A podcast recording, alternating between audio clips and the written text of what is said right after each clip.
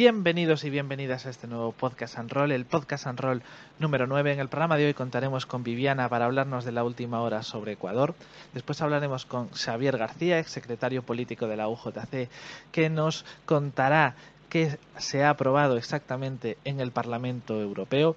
Y por último, hablaremos con nuestro director Gonzalo Sánchez de un tema más curioso como es la relación de los videojuegos con la política. Comenzamos. Hola amigos y amigas del Estado.net, reportamos desde el centro del mundo, Quito, Ecuador, en donde les actualizamos de los detalles del diálogo entablado entre el gobierno nacional y el movimiento indígena el pasado 13 de octubre, como resultado de un paro nacional que duró 11 días y que ha hecho historia en las páginas de este país sudamericano y del continente.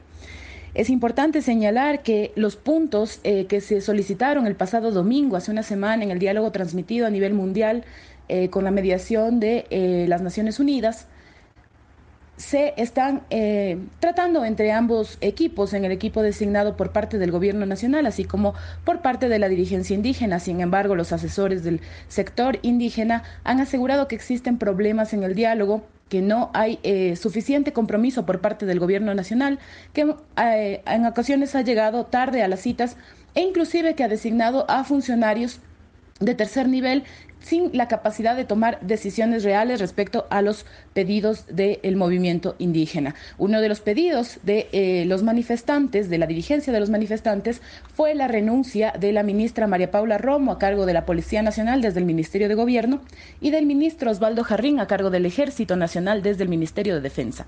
Sin embargo, el presidente Moreno no ha hecho hasta el momento caso a el pedido de la dirigencia indígena y no ha separado a los ministros acusados de ser quienes ordenaron la violenta represión durante eh, la jornada de paro del 3 al 13 de octubre de este año. Como resultado, la Defensoría del Pueblo del Ecuador ha indicado que existen centenas de heridos de detenciones ilegales, se han registrado el 80% del total de detenciones y además indica que existiría un saldo de víctimas mortales que superarían las ocho personas hasta el momento.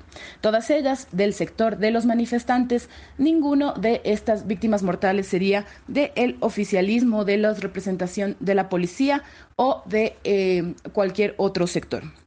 Es así que los organismos internacionales han anunciado visitas al país para justamente revisar la situación de los derechos humanos e investigar las denuncias de violencia de derechos humanos y abusos cometidos en el país en el contexto de las protestas.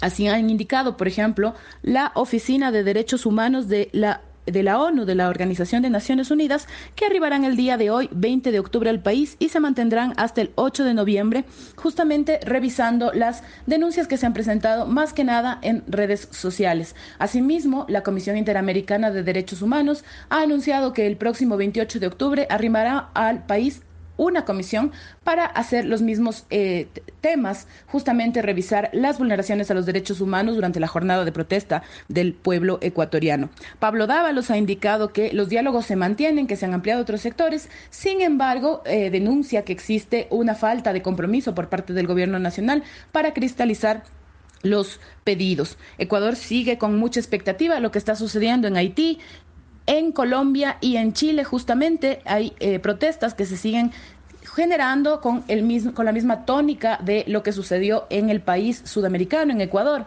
En Chile se puede apreciar la, la similitud de la respuesta del Estado cuando Sebastián Piñera militariza la ciudad de Santiago, ordena toque de queda y decreta un estado de emergencia. Eso se vivió en la ciudad de Quito, en Ecuador cuando el presidente Moreno, como respuesta a las manifestaciones de diversos sectores, indígenas, transportistas, sindicalistas, universitarios, ciudadanos en general, respondió con un toque de queda dentro de un estado de excepción y la militarización de la ciudad de Quito. El, líder del movimiento indígena, Jaime Vargas, ha anunciado que se encuentran aún movilizados en territorio. Esto quiere decir que se encuentran haciendo asambleas dentro de cada una de las provincias junto con sus bases en las que él está participando para seguir el diálogo y continuar tomando decisiones de manera unida y orgánica según lo han manifestado los miembros del movimiento indígena. Otra cosa preocupante es que la persecución política no ha cesado y continúa el libreto oficialista de la supuesta vinculación de grupos correístas dentro de las manifestaciones, lo que ha originado una serie de detenciones ilegales y de procesos de persecución en contra de la máxima dirigencia de la Revolución Ciudadana, movimiento que eh, representa al correísmo en el Ecuador. Es así que la prefecta de Pichincha, una funcionaria electa por votación popular, fue apresada de manera ilegal en su vivienda sin eh, los permisos correspondientes de acuerdo a su autoridad y fue allanado su hogar. Asimismo, Cristian González, Alexandra Arce, eh, exalcaldesa de Durán, se encuentran eh, detenidos en este momento. Asimismo, se denuncia que Magdalena Robles, activista guayaquileña cercana al correísmo, también habría sido detenida sin eh, mayores explicaciones. A ellos se les acusa de eh, agitar el orden social. Sin embargo, no se han presentado las pruebas al país que permitan tener una certeza de que evidentemente podría tratarse de algo cercano a esto. Asimismo, la persecución se ha extendido a otros líderes de la Revolución Ciudadana, como la expresidenta de el la Asamblea Nacional, la asambleísta actual Gabriela Rivadeneira, quien se encuentra junto con otros eh, miembros de la Revolución Ciudadana en la Embajada de México en Quito, esperando poder eh, salir hacia allá, dada la persecución política y los intentos de judicialización en su contra. Esto les contamos desde Quito, Ecuador, es la situación al momento. Les invitamos a que nos sigan acompañando en estos reportes que generamos para el Estado.net. Muchas gracias a todos.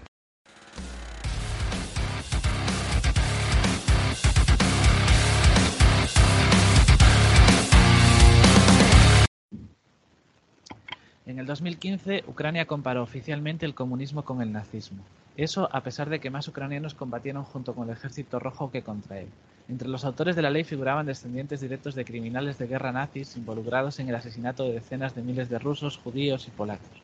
Tras esta resolución, el Partido Comunista Ucraniano fue de facto ilegalizado. Lo que entonces parecía una excepción se ha convertido ahora en la norma al aprobar el Parlamento Europeo una resolución que equipara el nazismo con el comunismo, tildándolas de ideologías totalitarias que provocaron la Segunda Guerra Mundial y acusándolas de todos los crímenes de esa guerra. La resolución fue aprobada por más de 500 votos a favor y 66 votos en contra. Esta resolución puede llevar a retirar los reconocimientos y honores de las calles y espacios públicos a los comunistas, por ejemplo de la Pasionaria, y libros de textos más duros contra el comunismo, así como acercar la ilegalización misma de los partidos. Para hablar de este tema tenemos con nosotros a Xavier García, ex, secretario general de la UJC, que, formó, que forma parte también de Izquierda Unida. Un saludo. Hola, buenas tardes. Bueno, eh, ¿qué te parece todo esto? ¿Una primera valoración? Bueno, pues en primer lugar, eh, no podemos decir que se trate de una sorpresa que el Parlamento Europeo haya aprobado esta resolución, pero sí que la importancia de dicha resolución es que por primera vez, de manera explícita, el Parlamento eh, aprueba un texto en el que equipara eh, nazismo y, comunismo. Ya venía, obviamente, haciendo este tipo eh, de, declaraciones a nivel institucional de un modo u otro, pero no, no de forma tan, tan explícita. Entonces eso es lo que nos parece pues, realmente peligroso, abiertamente se haga esta equiparación sin ningún tipo de vergüenza en un ejercicio de revisionismo histórico pues sin precedentes. La resolución aprobada por el Parlamento Europeo sentencia que mientras los líderes del régimen nazi fueron evaluados y castigados gracias a los juicios de Nürnberg, de Nuremberg, estoy entrecomillando, sigue existiendo la necesidad urgente de sensibilizar sobre los crímenes perpetrados por el estalinismo y otras dictaduras, en un texto que por otra parte se olvida de mencionar a Mussolini o a Franco. ¿Qué papel jugaron los, los comunistas en ese juicio? claro, bueno, eh, em, claro, ¿no? Un, papel de primer orden, eh, lo que es en la derrota del nazifascismo en la Segunda Guerra Mundial. Esto en el artículo que publicamos en, en El Estado se puede ver, eh, como por ejemplo, tras la Segunda Guerra Mundial, se en una encuesta que se hizo en Francia, se preguntaba quién se consideraba que había jugado un papel más importante en esta derrota del nazismo y de forma abrumadoramente mayoritaria pues se daba este papel a la Unión Soviética, ¿no? sin desdeñar el papel que otras potencias occidentales habían podido jugar. Pero se tenía claro que al final la principal fuerza que había derrotado al fascismo había sido el Ejército Rojo de la, de la Unión Soviética. Décadas después, ¿no? en los 90 y hace 10 años, se vuelve a realizar eh, la misma encuesta en Francia y los resultados eran a la inversa. Es decir, ahora una abrumadora mayoría piensa que fueron los Estados Unidos quienes, eh, bueno, quienes en primer lugar eh, pues consiguieron derrotar al, fascismo en, Europa. Y todo esto al final viene pues, de todas las décadas que van desde la Segunda Guerra Mundial hasta nuestros días, en forma de películas, de Hollywood, de los libros de texto eh, y demás producciones culturales, que lo que hacen al final es que cambien bueno, pues la, perspectiva histórica y una tergiversación de cómo fueron los hechos en sí. Eh, respecto a los eh, juicios de Nuremberg que comentabas, eh, de hecho, bueno, hay una participación significativa en, la persona de, de Frances Bosch, que, bueno, igual es más conocido su figura, que realmente no era demasiado popular en nuestro país, como la memoria histórica en general, por desgracia, eh, porque han hecho una película eh, recientemente protagonizada por eh, Mario Casas, en la que narran su, una que su vida. Y bueno, para no enrollarme mucho, sí que diría que era un militante de la Juventud Comunista, de la JSUC. Eh, y bueno, como tantos otros, tuvo que emigrar a Francia. Eh, de allí acabaría en un campo de concentración nazi, en el de Mauthausen, si no me equivoco. Eh, y como era fotógrafo, pues consiguió, bueno, trabajaba allí realizando fotografías de campo de concentración, de los máximos dirigentes nazis, nazis que allí trabajaban. Y, fueron, y luego consiguió sacar del campo pues, varios negativos y sirvieron estas pruebas y él testificó en el juicio de Nuremberg para encausar a varios dirigentes nazis. Eh, luego, bueno, moriría joven por una que había, eh, que, cogió allí en, el campo de concentración, pero bueno, que es un ejemplo eh, de esta participación de los comunistas, en este caso los comunistas españoles, en los juicios de, de Nuremberg contra los nazis. Por curiosidad, ¿qué papel era el de Mario Casas? El protagonista, el de Frances Bosch, a título personal, es decir, que recibí una gran alegría eh, cuando me enteré de que iban a hacer una peli sobre él, porque además me toca aún más de cerca. El, bueno, yo vivo en Barcelona, en una calle muy cerca de la que vivía Frances Bosch, en el barrio de Polesec. De hecho, la biblioteca pública del barrio eh, lleva su nombre, Frances Bosch, y tiene un fondo especial sobre él. Entonces me alegré. Cuando vi que Mario Casas la protagonizaba, ya no tanto, pero bueno, de decir que que hace un buen papel y, recomiendo mucho ver la, película. La resolución, sentencia que el 25 de mayo, aniversario de la ejecución del capital Witold Pilecki, héroe de Auschwitz, se ha declarado Día Internacional de los Héroes de la Lucha contra el Totalitarismo. Eh, ¿No fue el Ejército Rojo el que liberó a los prisioneros del campo de exterminio de Auschwitz? Sí, claro, por eso al final es que se da una, paradoja, una horrible paradoja de que se está comparando, equiparando al comunismo y al fascismo y, eso es tan, grave porque, bueno, primero, eh, ahí están todos los muertos, ¿no? Más de 20 millones de, militares y ciudadanos soviéticos que pusieron su vida para salvarnos a todos y a todas del monstruo del nazifascismo. Eh, y por otra parte, pues efectivamente, eh, unos hacían los campos de concentración donde exterminaban de manera salvaje eh, a la población, igual que fueran comunistas, sindicalistas, gitanos, homosexuales, eh, judíos, eh, y por otra estaban los soviéticos que fueron los que liberaron muchos campos. por lo tanto, pues eso, la equiparación al final es completamente absurda.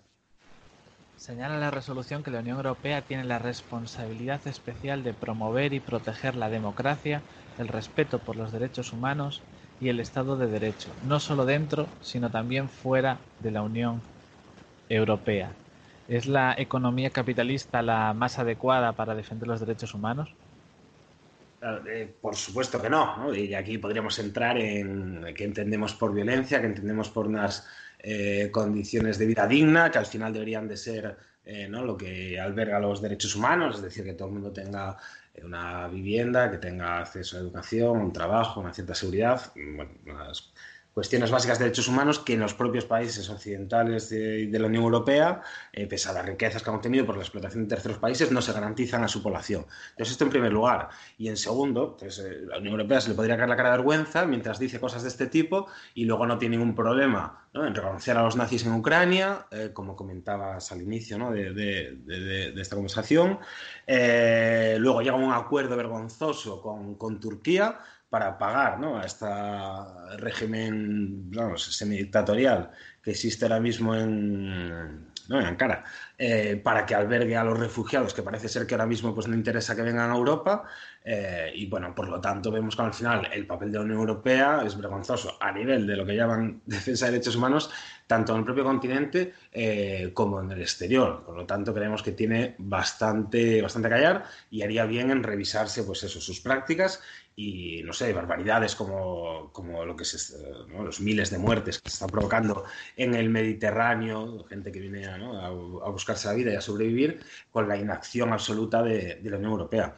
Y luego, por otra parte, ¿no? Eh, bueno, si, si, quieren hacer un ejercicio de revisión histórica, pues estaría muy bien, pero que empiecen por ellos mismos, ¿no? Es decir, que al final eh, sí que se comentan cuestiones muy concretas ¿no? a nivel histórico, previas al conflicto de la Segunda Guerra Mundial, como el Pacto Molotov-Ribbentrop, pero no se dice nada de otro tipo de cuestiones como son los acuerdos de Múnich, eh, donde Francia e Inglaterra acuerdan con Alemania y con Italia que, bueno, que, los, que la Alemania nazi puede invadir los Sudetes, sin que Checoslovaquia en, aquel momento eh, pues, estuvieran siquiera presente en esa, en esa reunión, o el papel que juegan, por ejemplo, eh, una vez que la dictadura, el golpe de Estado y luego la dictadura franquista en nuestro país, la inacción absoluta de las potencias occidentales, eh, etc. Y todo esto pues no, no aparece en, dicha resolución.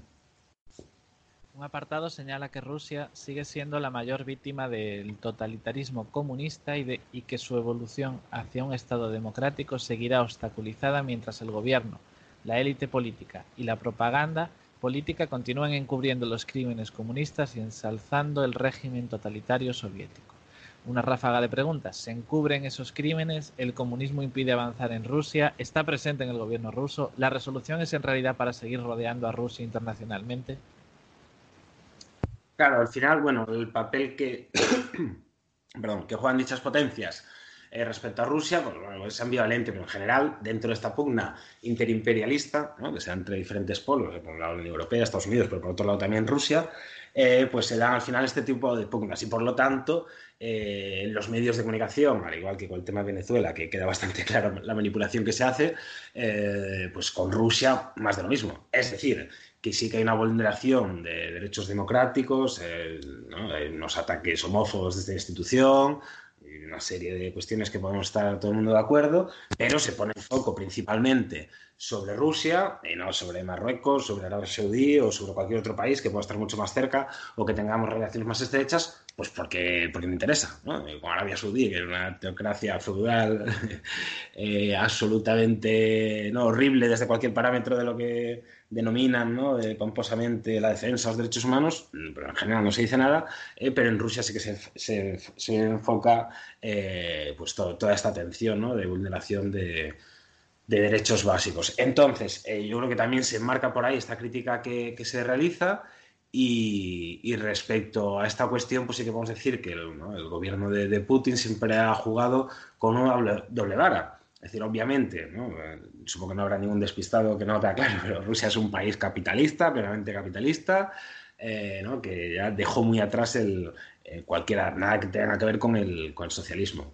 Pero a su vez, Rusia, digo Rusia, Putin, dentro de su, de su estrategia política que ensalza el, nacionalismo, pues bueno, también ensalza en cierto modo pues el pasado soviético porque, bueno, al final es una realidad objetiva que pasaron de un país feudal a ser unas principales potencias mundiales y, por lo tanto, pues eso es un, parte del, pasado de esa gloriosa Rusia que quieren poner en valor, pero eso no significa que, ponga que, se ensalcen las ideas del comunismo, sino únicamente pues esta historia ¿no? más grande de, de Rusia. Por lo tanto, creo que podemos verlo por ahí. Y los ataques que se podrían hacer, pues como digo, no tienen nada que ver con que haya una ligazón respecto al régimen socialista con la Rusia de Putin de hoy, eh, sino que es eso, pues un ataque más a, Rusia. También un poco todo esto bajo el paraguas de lo que se ha llamado totalitarismo, que supuestamente va contra las democracias liberales y es un totum revolutum donde puedes meter ahí al, nazismo y al comunismo y, y tan hecho.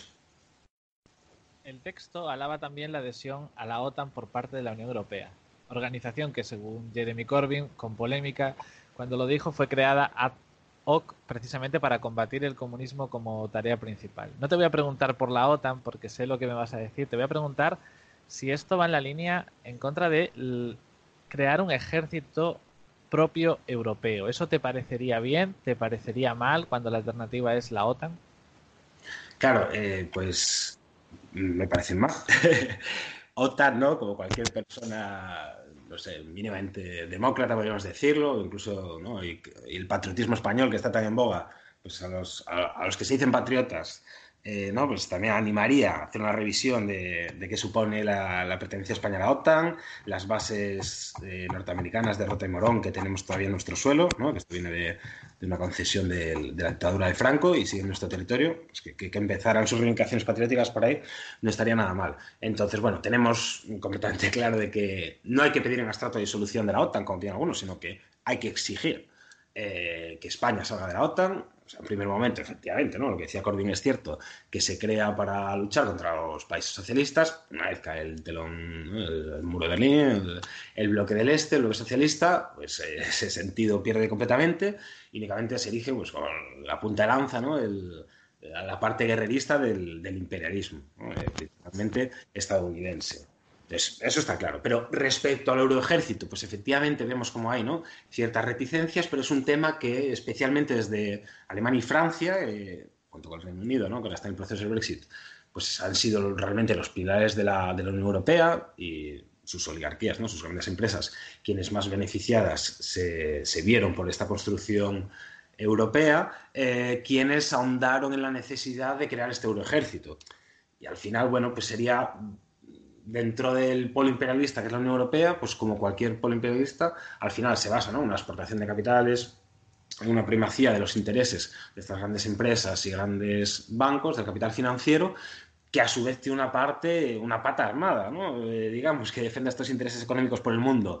Y por lo tanto, el euroejército deberíamos de, encuadrarlo, de encuadrarlo ahí, ¿no? en la defensa de estos intereses del polo imperialista que supone la Unión Europea.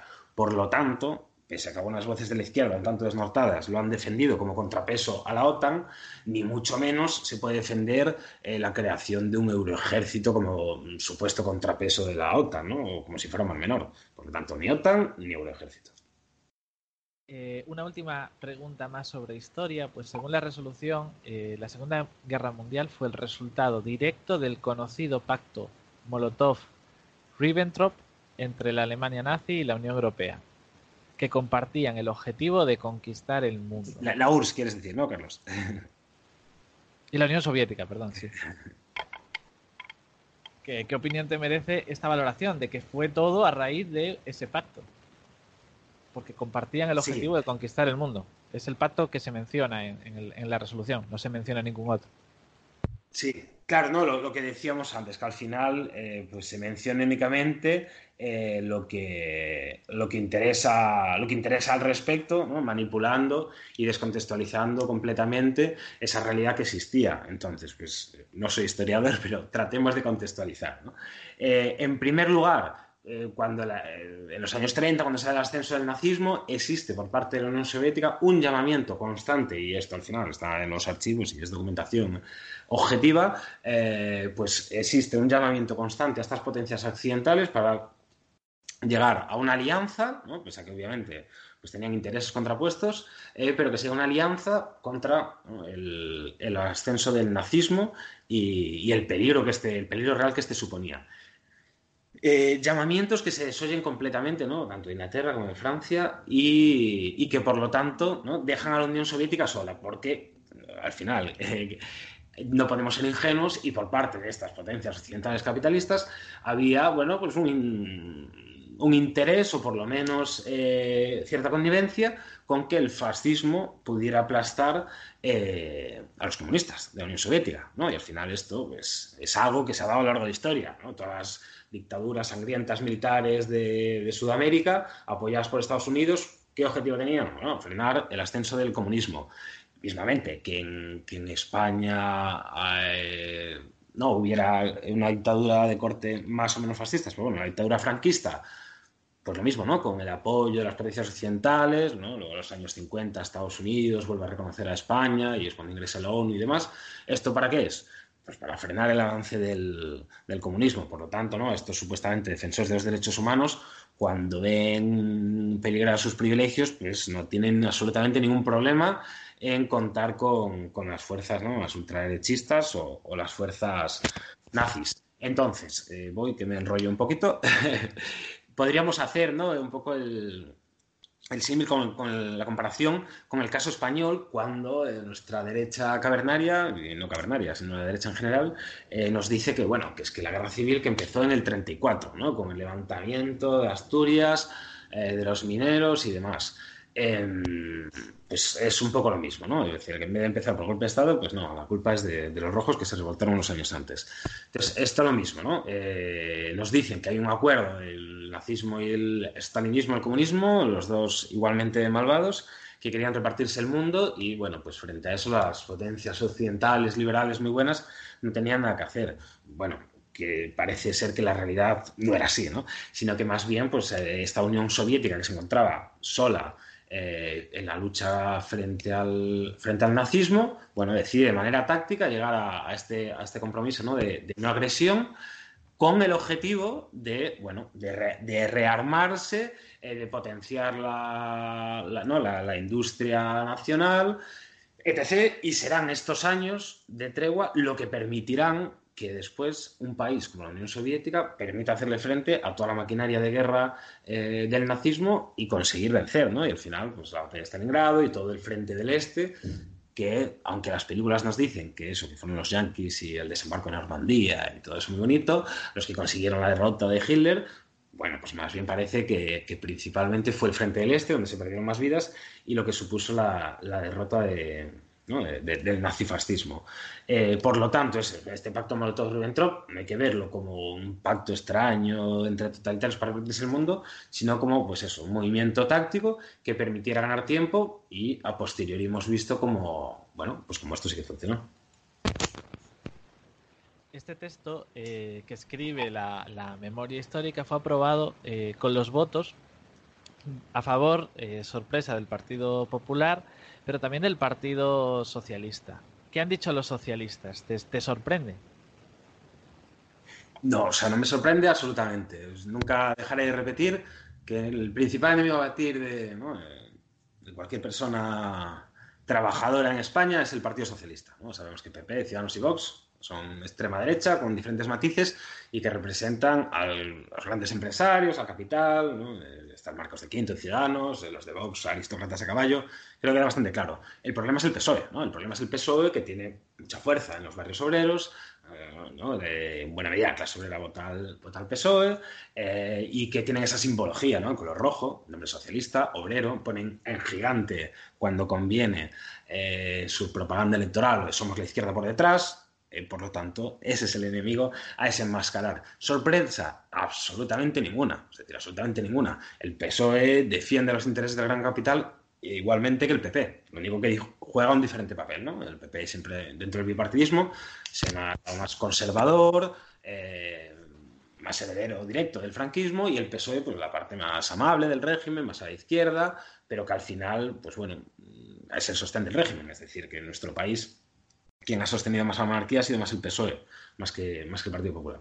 Entonces, en este caso, eh, ¿sería coherente que una fuerza de izquierdas progresista, no comunista, eh, pues firmara este comunicado? No, obviamente, no sería nada coherente, por muchas críticas que puedan tener a ciertas experiencias socialistas o lo que fuera. Pero este, la barbaridad de esta resolución no sería coherente. Pero que una fuerza como el PSOE lo haga, sí, es perfectamente bueno, sí, coherente con, su praxis y, con su accionar. Em, por otra parte, bueno, también podemos decir, eh, sin que esto nos vayamos a extremos históricos muy remotos eh, y demás, como bueno, pues la socialdemocracia más o menos lleva ya casi 100 años, 100 eh, años traicionando a, a, la clase obrera y a las fuerzas de vanguardia, como pues las fuerzas comunistas. Pues ver pues en la Primera Guerra Mundial, cuando apoyan, ¿no? La Segunda Internacional eh, apoya a sus burguesías propias para luchar unas contra otras en esa guerra imperialista, que es lo que provoca la caída ¿no? de la bancarrota de la Segunda Internacional y la creación en el año 19 de la, de la Tercera Internacional de la Comitero, y la bueno, desagregación de los partidos comunistas de los socialdemócratas clásicos.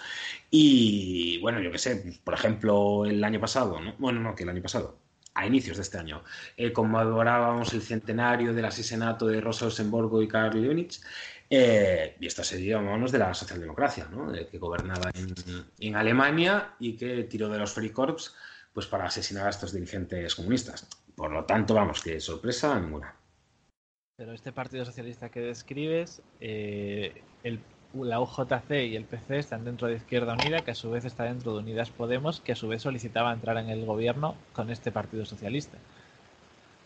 Sí, claro, sí, sí, sí. Pero bueno, dentro de toda la matriosca que has comentado, eh, por parte de la OJC se tenía claro que, era un error entrar al gobierno, eh, creo que se puede decir aquí sin ningún problema, eh, y, en y, el partido, pues bueno, ¿no? el partido por una parte y luego Izquierda Unida, pues acordó, acordó que, se podía entrar a, gobernar, pero sin que estuvieran ahí personas de Unida, que estuviera de Podemos. Es decir, ¿no? que es una cuestión eh, compleja y no por ello, ¿no? desde estos dirigentes del Partido Izquierda Unida, se tenía claro el, carácter del, del, PSOE. Que es que ahora, por ejemplo, estaba diciendo ¿no? la, la ministra en funciones de Hacienda pues que, que, no iban a subir eh, los impuestos a rentas altas, que no es una medida comunista, sino simplemente socialdemócrata, porque son una medida de Podemos. Pero bueno, que eso creo que es otra historia. El año pasado el Partido Popular en el Senado, cuando se le pidió condenar el franquismo, hizo una enmienda que incluía eh, al comunismo y decía que el, el, fascismo, el nazismo y el comunismo eran lo mismo y si se hubiera aprobado lo que el Partido Popular pedía, el Partido Comunista de España, legalizado en 1977, ya no estaría hoy eh, con nosotros, así como la Fundación de Investigaciones Marxistas y, o la UJC. Eh, ¿Estamos cerca de eso? ¿De que se vuelva a presentar algo como eso? ¿De que pueda llegar a ser aprobado en España? Claro.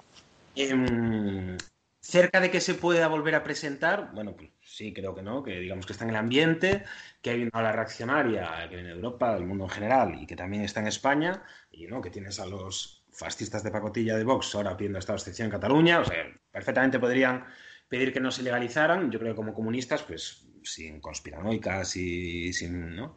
Eh, yo creo que tenemos que estar preparados en cualquier momento para que aquí haya una regresión democrática, se nos vuelva a legalizar y trabajar eh, pues a la legalidad, como hemos trabajado en varios periodos, tanto en la JC como en el TC, ¿no? en la doctora Primo de Rivera, ante todo el franquismo, la guerra civil, o sea que me refiero que hay experiencia ya acumulada en ese terreno y el día de mañana nadie descarta que pueda volver a pasar y los y las comunistas tenemos que estar preparados para, trabajar en cualquier situación. Pero efectivamente, ¿no? me parece sí que muy, muy importante lo que señalabas, eh, pues la, propuesta que hizo el Senado, efectivamente, el Partido Popular el año pasado, que por encima pues, se da un poco esta, esta paradoja, bueno, que, sería graciosa si no fuera algo tan grave, de un partido formado por ministros franquistas eh, pide ilegalizar al partido, el Partido Comunista, el Partido Comunista de España, que más muertos, eh, que más exiliados y que más personas puso eh, para traer la mm, democracia tan a medias que tenemos hoy en España. es decir, ¿no? Eh, que, yo creo que tendría más bien que callarse y que agradecer ¿no? a esas miles de personas, obviamente muchas otra gente que no era del PC o que no era de ningún partido, pero que mientras que ellos formaban parte del, del ejecutivo del dictador Francisco Franco, pues había otras personas que se jugaban la vida y ahora, bueno, pues que 40 años después pidan ilegalizar a esas personas, pues yo creo que por lo menos haría sonrojar eh, a cualquier demócrata. Pero también, bueno, eh, aprovecho también para señalar que algo especialmente peligroso de esta resolución del Parlamento Europeo es que, bueno, uno de sus epígrafes hablaba de que en ciertos eh, países estaban ilegalizados los partidos comunistas, bueno, y lo comentaba, ¿no? Como una observación como, si fuera algo que habría que, seguir, ¿no? Que, continuar por ese camino. También en la línea de lo que comentabas, de quitar todos los monumentos a personajes comunistas y demás. Y eso, pues bueno, mm, pues realmente es, algo peligroso, que nos debemos de tomar ligera y que creo que necesitaría pues de la solidaridad y el llamado de atención de todas aquellas personas que, no siendo comunistas, pues sí que se consideran demócratas, ¿no? Cuanto menos. Te voy a pedir una definición breve de lo que es el comunismo. Uf, eh, vamos a ver. El comunismo, a, fin de cuentas, es buscar el fin de la explotación eh, del ser humano por el ser humano. Es decir, nada más y nada menos que buscar una sociedad mucho más justa, mucho más libre.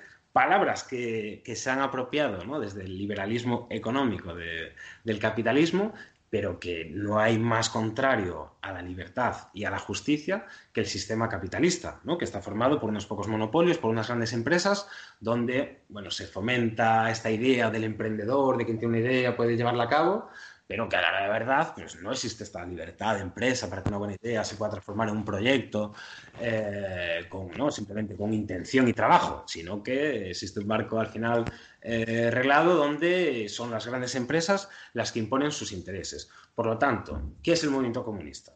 Pues el movimiento comunista es el movimiento de los trabajadores y las trabajadoras, que es la grandísima mayoría de la sociedad, es decir, por ejemplo, en España, ¿no? el 90% aproximadamente de, de la población son, la población son trabajadores.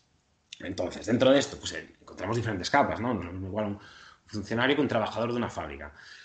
Pero sí que, existen unos intereses comunes. El comunismo, ¿qué es, qué es lo que quiere? Pues quitarle ¿no? la casa, la vaca, que es lo, lo que se decía siempre eh, del comunismo. Pues no, todo lo contrario. Lo que quiere asegurar es que todos tengamos una serie de, de bienes básicos. Por lo tanto, esta propiedad individual el comunismo no solo no la ataca, sino que eh, es el único sistema que realmente puede asegurar que tú puedas tener una casa y puedas tener una serie de bienes personales que ahora mismo en el capitalismo, eh, por mucho, por ejemplo, que nuestra Constitución asegure el derecho a una vivienda, pues ni mucho menos asegura. Entonces, por lo tanto, esa podría ser la, la idea general que cómo se concreta. Pues esto se concreta con que es una ampliación de la, de la democracia, ¿no? porque frente a las democracias a las que estamos eh, a las que estamos acostumbrados en Occidente, votar cada cuatro años, bueno, en España últimamente cada menos, ¿no? Pero a tus representantes que te dicen unas cosas en campaña, luego hacen otras y luego te olvidas, eso dista bastante de la democracia. Eh, entonces el comunismo, el sistema socialista, lo que plantea en cambio es una democracia real, donde el conjunto de la ciudadanía pues, está inmersa en las problemáticas que ocurren pues, en sus centros de trabajo, en sus barrios, mediante asambleas, que esto pues ¿no? están los sois de la URSS, eh, los centros de poder popular, eh, las empresas de poder popular en, en Cuba, pero que al final es una participación mucho más rica de la ciudadanía. En lo económico, pues ¿cómo se asegura esta democracia en lo económico? Socializando los medios de producción. Es decir, que las grandes empresas las, eh, ¿no? las telecomunicaciones eh, o, de, lo que fuera, estas grandes empresas pasan a ser de titularidad eh, pública, de titularidad social. Es decir, que en vez de, crear riqueza por parte de los trabajadores para que únicamente ¿no? haya un Marcos de quinto de turno, ¿no? un ultramillonario que se beneficie de todo este trabajo generado por el sudor de los trabajadores y las trabajadoras, pues esto pasa a ser titularidad pública y bajo control de los, de los propios trabajadores. Y esto unido a que existe una planificación democrática de la economía. Es decir, en vez del caos y la anarquía que supone ahora mismo el capitalismo, eh, que se pueda morir mm, pues, cientos de miles de, personas en África porque no sea rentable que un medicamento y se investiga aquí pues únicamente en crece pelos o lo que X que salga más, más rentable en el mercado, pues esta planificación democrática de la economía lo que permite es evaluar, cuáles son las necesidades de la sociedad, ¿no? ¿Qué necesitamos? ¿Construir casas? Eh, ¿Necesitamos construir hospitales? Eh, ¿Centros de investigación para esta transición ecológica de la que tanto se habla? Eh, pues bueno, centremos en nuestros esfuerzos. Entonces, por lo tanto, como sociedad, democráticamente, con el concurso y participación del conjunto de ciudadanía, se puede ver en qué ejes se prioriza pues esta inversión económica. Por lo tanto, permite ajustar pues este desarrollo de las fuerzas productivas que entre otras cosas pues no, es más que este desarrollo de la ciencia y tecnología eh, que se ha producido en pues, los últimos siglos y especialmente en las últimas décadas, que esto se ponga al servicio del, ser humano y que por lo tanto pues, se dedique al bienestar eh, de todos los componentes de, la sociedad en vez de, como pasa ahora, que esto se utiliza pues, para el entretenimiento de unos pocos o para cuestiones como el ejército, ¿no? que ahí es donde se producen muchos de los desarrollos tecnológicos, pues porque se meten ahí eh, muchos recursos de, los presupuestos y por lo tanto cosas que podrían ser beneficiosas para la sociedad eh, no se investigan o no se tratan en detrimento de otras, eso, que son rentables para unos pocos o para los intereses militares. Sí, no sé si esta definición breve eh, podría entrar en la RAE. Pero... No sé bien lo de breve. Em, pero sí te voy a hablar de otra definición eh, de la RAE, que es la definición que hace del, nazismo. Sí. porque es una palabra que está en constante evolución y que ahora se, está equiparando ¿no? al, comunismo. Y dice así, se trata de un movimiento político y social del Tercer Reich alemán de carácter totalitario, pangermanista y racista. Sin embargo, esta evolución, esta palabra, está en constante evolución. Antes, en, el año 1935, Georgi Dimitrov, en el informe al séptimo Congreso Mundial de la Internacional Comunista, lo definía de otra forma. Decía que el fascismo es el poder del propio capital financiero, es la organización del ajuste de cuentas terrorista con la clase obrera y el sector revolucionario de los campesinos y de los intelectuales. Hoy día eh, ni la RAE ni la definición anterior. Se, se, utiliza nazi para todo. Independentistas, nazis. Feministas, feminazis. ¿Cuál es la definición correcta? Pues hombre, yo como comunista obviamente no será una gran sorpresa de que me quede con Dimitrov. Lo siento por la RAE. Eh, pero bueno, sí, efectivamente, se frivoliza y se utiliza el, eso, ¿no? término nazi. Los independentistas son nazis, dicen los de Ciudadanos, mientras pactan con Vox. Es como decir, bueno, pues, los independentistas pueden estar errados o no, pero al nazismo se parece bastante más vuestros socios del trifachito de, de Vox. Entonces, eh, al final, yo creo que es importante clarificar los conceptos, ¿no? Y al hilo con esto también, pues eh, quiero señalar que España no es un Estado fascista. Es decir, que en España hay represión, por supuesto. Que hay una falta importante de libertad de expresión, por supuesto. Que hay partidos que se han ilegalizado y que continúan ilegalizados, por supuesto. Pero es que eso es algo consustancial a lo que entendemos por una democracia burguesa.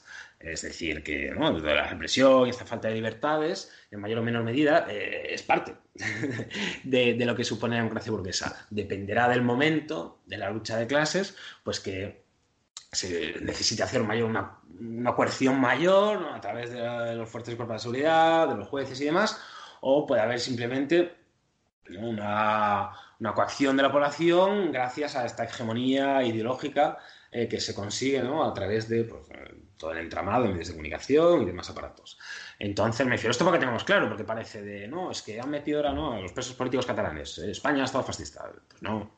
Eh, al, igual que otra serie de atropellos, ¿no? Como cuando legalizaron Batasuna, bueno, no sé, tenemos mil ejemplos. Eh, que obviamente atentan contra lo que entendemos por el Estado de Derecho y lo que debería ser una democracia, pero no significa que sea un, Estado fascista. Y respecto al nazismo, ¿no?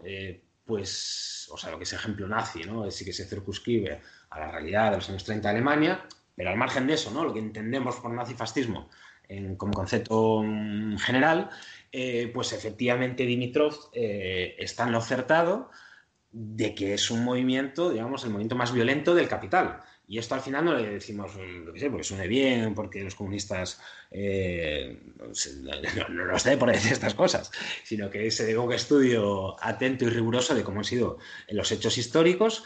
Y aquí, bueno, a decir por suerte, por desgracia, no, por desgracia. En España, pues tenemos el ejemplo, yo creo que es muy claro y muy ejemplificador de quién apoya el fascismo. Es decir, frente a una república que ni mucho menos sea socialista, ¿no? que da un avance democrático burgués, eh, y una vez más clases populares en España, ¿quiénes son los sectores que financiaron a Franco?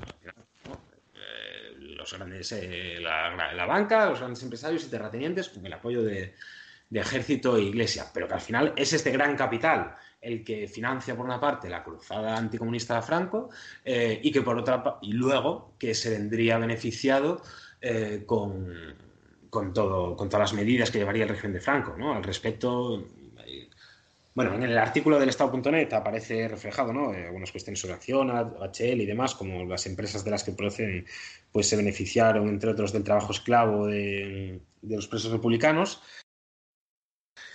Pero, por ejemplo, ahora acaba de publicar Antonio Maestre, aunque no, acabo de leer, y tampoco es una figura un tanto polémica, pero bueno, en cuanto al libro en sí, un libro que es Franquismo S.A. y que viene al final a, a, poner a la luz pues esta investigación sobre toda la relación entre franquismo y grandes empresas. Con la Alemania nazi, eh, pues tres cuartos de lo mismo. Al final fueron estos grandes industriales quienes financiaron la Alemania nazi y quienes luego estas grandes empresas, algunas de ellas que siguen siendo eh, conocidas y populares a día de hoy, quienes se vieron beneficiados. Entonces, es el gran capital en los años 30, cuando coge miedo frente a un pujante movimiento obrero, pues decide eh, bueno, que hay que acotar estas libertades que, que, existían y que por lo tanto pues hay que al final tiene que tener más peso estos sectores que abogan pues, por una dictadura terrorista como ha sido el, fascismo. Por lo tanto, sí, hay una ligación absoluta entre capitalismo y, sus, y sus expresiones fascistas. Los militantes de Izquierda Unida llevan muchas veces en la solapa un, triángulo rojo. ¿Qué significa? Bueno, esto es de los, como sabemos, había diferentes triángulos en, los campos de concentración nazis. Eh, por ejemplo, ¿no? los españoles llevan una S de expansion o, como se diga, que de alemán no sé nada. Eh, ¿no? Y luego está el triángulo rosa, los homosexuales y demás. Entonces el triángulo rojo pues será de esto de, los presos comunistas. Entonces, pues como, como guiño ¿no? a ese hilo rojo que nos une a, aquellas luchas, eh, pues sí que se utiliza el, triángulo rojo en izquierda unidad, efectivamente. Una Unión Europea que aprueba este tipo de resoluciones eh, es una Unión Europea que hay que reformar, de la que hay que salir. ¿Qué hay que hacer con esta Unión Europea si no se está de acuerdo con este tipo de resoluciones?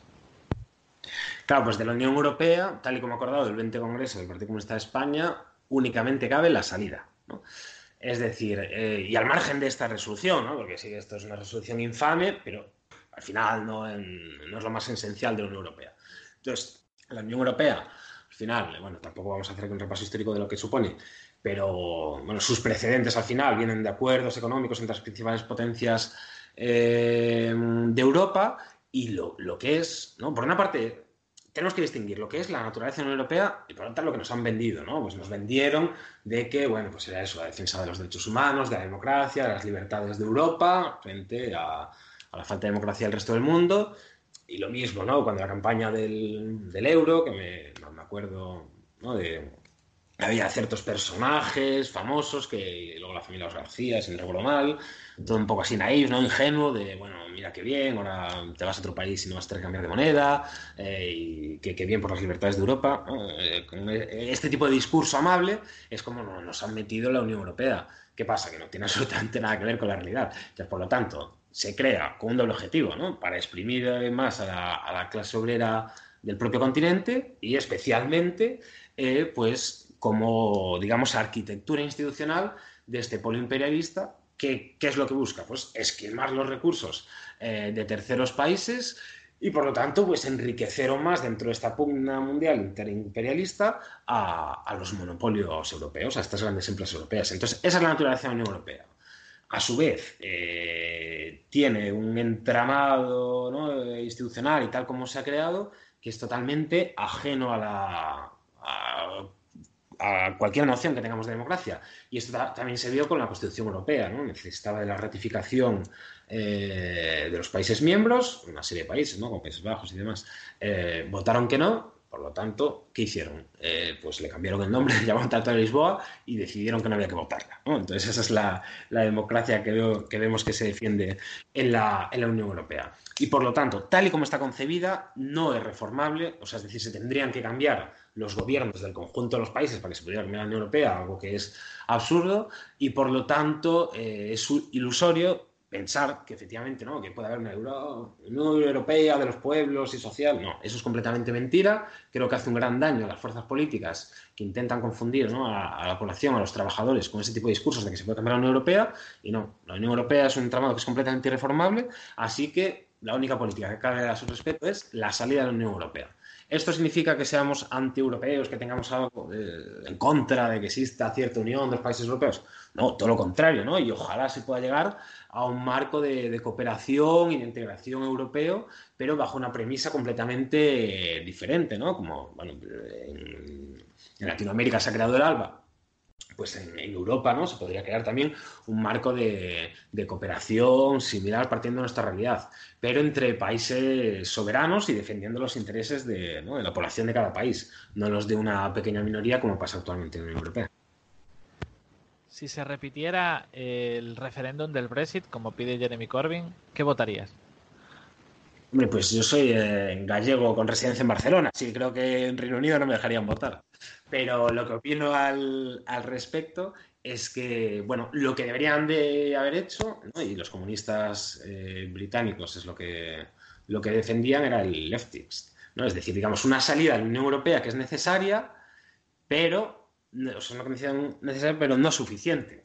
Eh, es decir, que me refiero que ahí el debate no es si, si Brexit sí, si Brexit no, en estos parámetros porque al final es una pugna entre diferentes sectores de la burguesía, una que tiene más intereses en el mercado nacional ¿no? y, en, y, en, que no exista, digamos, esta atadura, entre comillas, de, de la Unión Europea, ¿no?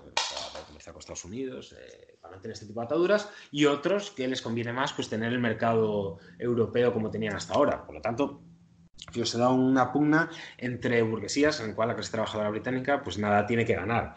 Por lo tanto, sí que sería necesario, es decir, si queremos, por ejemplo, que, Gran Bretaña, no ya que camine al que Reino Unido, perdón, no camine ya hacia el socialismo, sino simplemente pues, ¿no? que recupere soberanía eh, para crear derechos sociales, para poder avanzar y demás, un poco dentro del programa socialdemócrata de Jeremy Corbyn, pues sería necesario que sea la Unión Europea porque, porque si no la UE, ¿no? una serie de constricciones que realmente no deja ni siquiera hacer un tipo de políticas que podríamos entender como, como socialdemócratas. Por lo tanto, sí que sería, eh, sería necesario salir, pero bajo un prisma completamente diferente, ¿no? un prisma eh, de recuperación de la soberanía, pero recuperación de la soberanía en pos de, las clases populares de Gran Bretaña y no de, otra élite que nada tiene que ver con el pueblo británico. Por eso lo preguntaba, porque hay una diferencia entre la teoría y luego la práctica, cómo se puede llegar a desarrollar. En el caso de Reino Unido, no, no se sale para hacer una política distinta, según parece.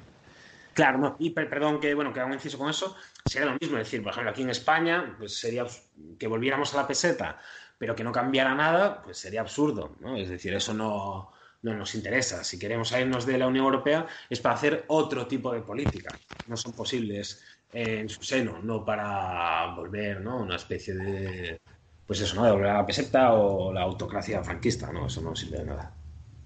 Bueno, se nos acaba el tiempo, vamos a ir despidiéndonos, te pido una última intervención y te voy a hacer una pregunta un poco curiosa y es que eh, a lo largo de la historia eh, los comunistas han tenido líderes muy referenciables eh, que han podido estar mucho tiempo al frente. ¿Qué opinas de la limitación de mandatos? Uy, qué, diferente eh, la pregunta. Em, respecto a la limitación de mandatos, pues bueno, mm, yo creo que en la institución sí que está bien que exista cierto recambio, es decir, ¿no? que la gente no se eternice, eh, porque no podemos tener ¿no? a gente que digamos que viva única y exclusivamente de la política, sino que lo que deberíamos de tener ¿no? diferentes dentro de esa organización, pues trabajadores, profesionales, etc., que durante un tiempo se dediquen a la política institucional para luego volver a su trabajo, ¿no? Ejemplo paradigmático del comunismo español reciente sería Gerardo Iglesias, secretario general del PC, acaba su mandato, deja el Congreso y se vuelve a la mina.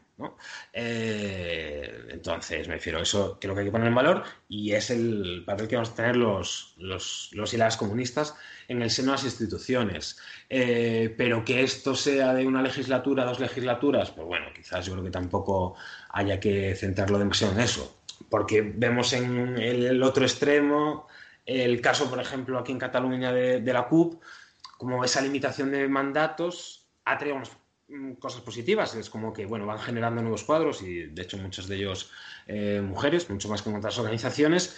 Pero claro, luego también se quedan sin referentes. Es decir, que cuando empiezan a tener que es líderes que son conocidos y referenciados entre el conjunto de la población, los cambian. Entonces, al final, pues, eh, bueno, limita bastante lo que puede suponer tu herramienta. Y luego, a nivel interno, ¿no? De, por ejemplo, una Secretaría General, pues es, es, lo mismo, ¿no? Es decir, que luego entran las modas de las primarias, aunque luego vemos como no se ven para nada, ¿no? De ahí se pueden ver las primarias de, Más País o mismamente las de, las de Podemos, es decir, que es una ratificación de lo que se dice desde arriba, que no, no, implica mucha democracia, pues con la invitación de mandato lo mismo, ¿no? Yo sé, si un secretario general del, del partido que lo lleva haciendo muy bien 12 años y ¿no? está referenciado entre la militancia con un buen papel, pues que siga, que siga ahí más tiempo. ¿no?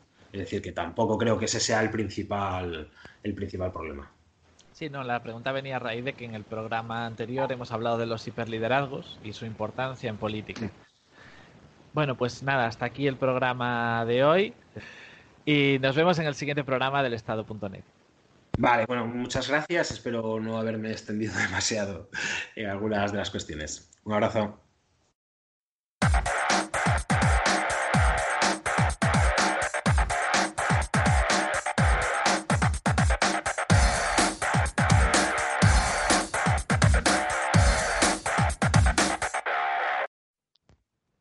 Hablemos de videojuegos. La conocida teoría crítica expuesta por Theodor Adorno y Max Horkheimer en 1944 en su libro Dialéctica de la Ilustración Fragmentos Filosóficos determinaba que la industria cultural siempre transmite una ideología, un mensaje. Y el caso es que... Espera, ¿no dije que íbamos a hablar de videojuegos? Mejor hagámoslo de otra forma.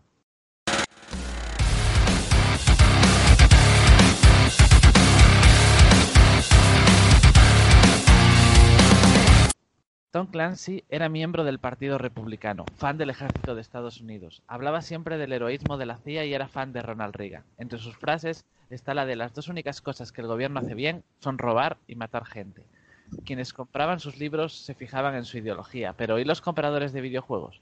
Tom Clancy Ghost Recon, Tom Clancy Elite Squad, Tom Clancy Splinter Cell, Tom Clancy Raven Six, Tom Clancy Hawk, Tom Clancy End War, Tom Clancy The Division, en The Division hay un estado de excepción causado por un grupo terrorista. Tú eres juez y jurado de toda la destruida ciudad de Nueva York. Tienes permiso para matar y hacer lo que quieras gracias a la aplicación de la Directiva 151, que existe en la realidad creada por la administración Bush y fue fruto de gran polémica. Pensada para preservar la pervivencia del gobierno en caso de emergencia nacional. En Splinter Cell tratamos con una agencia estadounidense metiéndonos en política interna de otros estados soberanos en la aplicación de la, de la directiva del L'Oreal, cuanto menos cuestionable. A pesar de todo esto, la compañía detrás de estos títulos afirmó recientemente que la política es mala para los negocios. Nosotros no hacemos política, dijeron. La compañía cuenta con otros títulos como Assassin's Creed, título que se mete en otro jardín al reescribir la historia. El problema es pensar que los videojuegos que se alinean con nuestra forma de ver el mundo son neutros un juego puede estar completamente exento de las ideas, los pensamientos, los prejuicios o la visión del mundo de su creador, es decir, cuesta mucho disociarse de cualquier ideología porque siempre vamos a usar nuestra propia educación como punto de referencia. Saludamos a nuestro invitado de hoy, Gonzalo Sánchez, director del Estado.net y escritor de más de un artículo y editorial en la web relacionado con los videojuegos. Bienvenido, Gonzalo. Gracias, Carlos. ¿Cómo estás? He jugado a muchísimos juegos de Ubisoft, es una de mis desarrolladoras favoritas. He jugado a casi todos los Assassin's Creed, al Tom Clancy's The Division 1 y 2 y al Tom Clancy's Ghost Recon Wildlands, el que se hizo en Bolivia y provocó eh, algunas protestas del gobierno de Evo Morales. Y sí que tengo que decir algunas cosas al respecto y es que es cierto que se basan en universos desarrollados por el escritor Tom Clancy que es cierto que se meten mucho en política, pero hay bastantes matices que hacer a la hora de valorar si se respeta ese universo, no solo narrativamente, sino también políticamente. Porque, por ejemplo, como tú bien has dicho, en el, de en el primer de División vamos a la ciudad de Nueva York. Y no somos la primera oleada de la Directiva 51, a la que has hecho referencia, aprobada por la Administración Bush. Creo que somos la segunda o la tercera, ahora no me acuerdo bien pero eh, cuando empiezas a jugar no existe esa, esa moral republicana de la Directiva 51, porque los agentes tienen el libre albedrío, tal y como aparece en el juego, y en la Directiva 51 ellos simplemente están ahí para solucionar el problema y les da exactamente igual lo que pase con los ciudadanos y no tienen eh, valores éticos en ese momento, simplemente están ahí, disparan, lo solucionan y se van pero en el juego puedes ayudar a los ciudadanos de diferente manera. Incluso hay una batalla entre interna entre los agentes de The Division que se podría dividir entre algunos que tienen ideas más progresistas y otros que tienen las ideas de Tom Clancy. Y nosotros cuando jugamos llevamos a los que son un poco más progresistas y empiezan a recoger datos sobre todo lo que había pasado en el antes de que ellos llegasen y se habían dado cuenta de que los que los primeros que habían llegado, sobre todo algunos, se habían corrompido y eh, luchas contra esa corrupción en favor no ya del gobierno, sino de la población de Nueva York, por poner un ejemplo. Las explicaciones que, están, que estás dando hacen que los videojuegos en realidad sí tengan sesgo político, aunque no sea el que estaba señalando entonces. Sí, sí, tienen sesgo político. De hecho, yo recuerdo eh, jugando al, Assassin's Creed Brotherhood, uno de los tres que protagonizó Hecho Auditore da Firenze, qué grandes videojuegos, por cierto. Cuando resuelves uno de los glifos, aparece el Chile de, Salvador Allende y aparece la fuerza de unidad popular, la unidad popular de Allende, como algo positivo, como algo que era favorable al credo de los asesinos, que son los protagonistas y por lo tanto los buenos de los videojuegos, porque mantienen una lucha desde hace siglos para mantener el libre albedrío que los templarios quieren, quieren arrebatar en favor del orden. Por poner otro ejemplo. Y también recuerdo que en el Assassin's Creed Syndicate no solo tienes que salvar a Karl Marx en, en una ocasión y hacer y completar algunas misiones para ayudarlo, sino que eh, la protagonista Evie Fry, o una de las dos protagonistas, porque el otro es su hermano Jack Fry, hace un alegato republicano al final del juego frente a la reina Isabel. Entonces son cosas que. Pues sí que tenías. Pues sí que tenías cosas que decir, sí. este es el principio. Eh, ¿Por qué no se reconoce el sesgo ideológico de los videojuegos? Es decir, se reconoce el sesgo que puede tener una película, eh, la televisión, incluso la literatura, pero no sucede lo mismo en, en los videojuegos. ¿Hay que tomárselos en serio en el aspecto cultural y político? Sí, por supuesto que hay que tomárselos en serio. Lo que pasa es que las desarrolladoras no quieren decirlo porque lo que quieren es vender lo más posible. Y si en la campaña de marketing de ese Assassin's Creed que te he estado hablando sale algo político, ya sea de un lado o del otro, se van a quitar muchísimas ventas. Y son eh, finalmente empresas, por lo tanto lo que quieren es maximizar beneficios.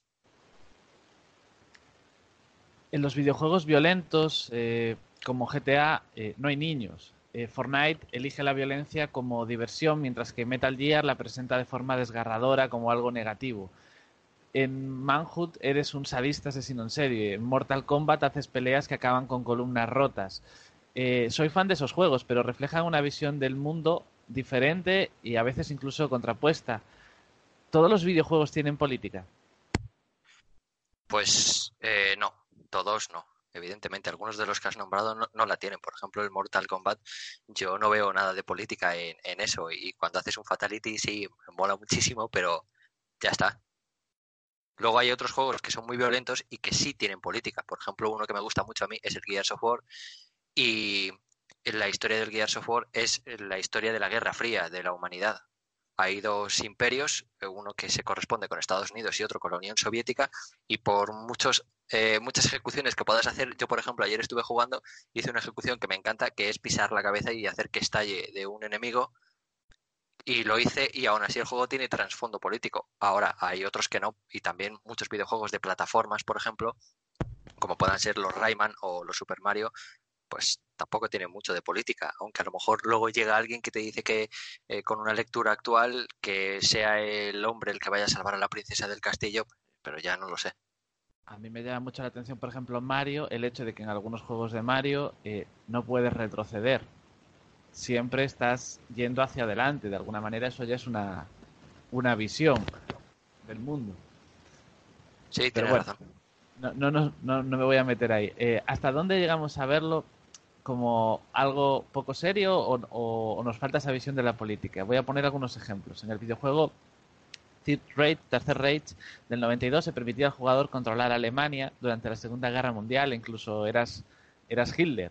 En, en Battlefront de 1986, porque hay otros, dabas órdenes a los altos mandos, estos a los altos a los mandos medios y estos a las tropas.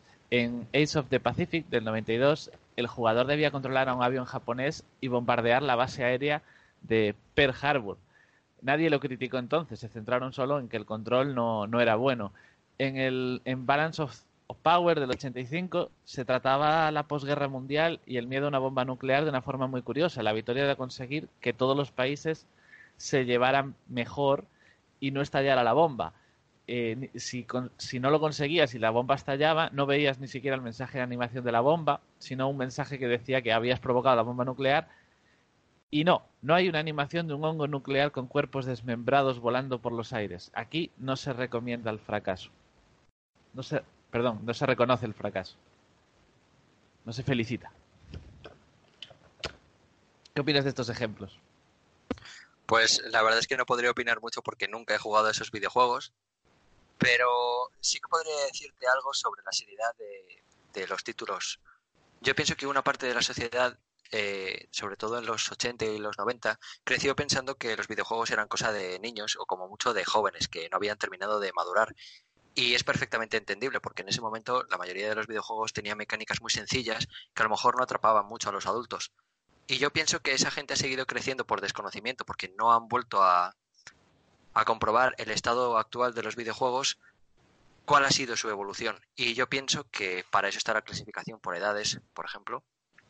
Y pienso que un videojuego como pueda ser el de Witcher 3 o un videojuego como pueda ser Red Faction Guerrilla son para públicos adultos, pero se, se piensa por, por, por, estar anclado en ese pasado en el que la pelotita iba de un lado a otro, o los marcianos venían y, habían que, y había que dispararles, eh, esos videojuegos se siguen, todos los videojuegos se siguen considerando pues como algo infantil. Y yo pienso que ese es un problema, no solo porque pones a, niños que a lo mejor no están preparados para ver una escena sexual en The Witcher, ni muchísimo menos para entender por qué en Refacción Guerrilla pues, una de las misiones finales del juego consiste en bombardear un edificio para asesinar a los eh, grandes banqueros y, y empresarios que están convirtiendo Marte en una dictadura para explotar a los trabajadores sino que le estamos quitando todo el contexto político que tienen, que es muy importante. Voy a ponerte un ejemplo que, conozcas más actual. Eh, hoy día hay muchos videojuegos que parecen que ven el mundo desde el prisma estadounidense. Por ejemplo, eh, la saga Call of Duty, llegamos a matar a Fidel Castro, invadimos países que siempre son Venezuela o similares, enemigos de los Estados Unidos, y siempre somos como los buenos. Sí, sí, tienes toda la razón, porque al tener contexto político eh, se aprovecha muchísimo en favor del imperialismo, sobre todo en algunas, en algunas desarrolladoras, y también porque Estados Unidos, al ser potencia mundial, es donde los videojuegos van a vender muchísimo más que en cualquier otro lugar del mundo. Lo decía un desarrollador también de Ubisoft sobre el último Watch Dogs que se está desarrollando, el Watch Dogs Legión, que decía eh, que lo habían hecho por primera vez en Londres en la tercera entrega porque las dos primeras tenían que asentar la franquicia y tenían que hacerlo en Estados Unidos, porque el público de fuera de Estados Unidos sí compra videojuegos hechos en Estados Unidos, pero los eh, perdón, ambientados en Estados Unidos, pero los estadounidenses normalmente no compran o no suelen comprar videojuegos si no aparece su país como protagonista. Entonces, aprovechando eso y sabiendo eh, lo que he dicho previamente, que ponerse en contra de, la matriz de opinión que la oligarquía utilice en el relato para imponer su hegemonía cultural es muy complicado y se vendería muchísimo menos. Por eso puedes responder a, lo que acabas de decir de por qué muchos videojuegos se utilizan para, para propagar la, propaganda estadounidense, del, del gobierno estadounidense más bien. Hay algunos países que sí lo notan, por ejemplo en Alemania, que tienen la costumbre de ser los malos, y ser los putos nazis, eh, son es más habitual analizar esos videojuegos y, y de hecho eh, han llegado a pensar en, o a intentar eh, censurar los símbolos nazis en los videojuegos.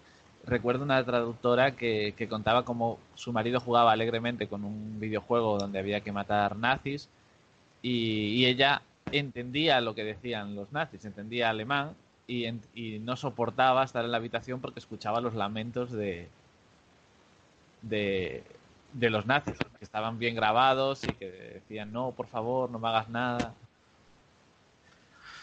Bueno, pues eh, eh, lo que podría haber hecho habría sido comprarle unos cascos a, a, su pareja para que, para que lo escuchase solo él, se me ocurre decir. También es muy importante que sepamos separar la ficción de la realidad, al igual que cuando vamos al cine o cuando vemos una serie. No nos tenemos por qué creer todo lo que aparezca allí, ni tomarlo como una lección de, de historia basada en hechos en investigación científica de los hechos, los videojuegos son iguales, Carlos, pienso yo. Hay que saber separar la ficción de la realidad y saber que estás jugando a un título que cuando apagues la consola se queda ahí y no tiene por qué materializarse aquí.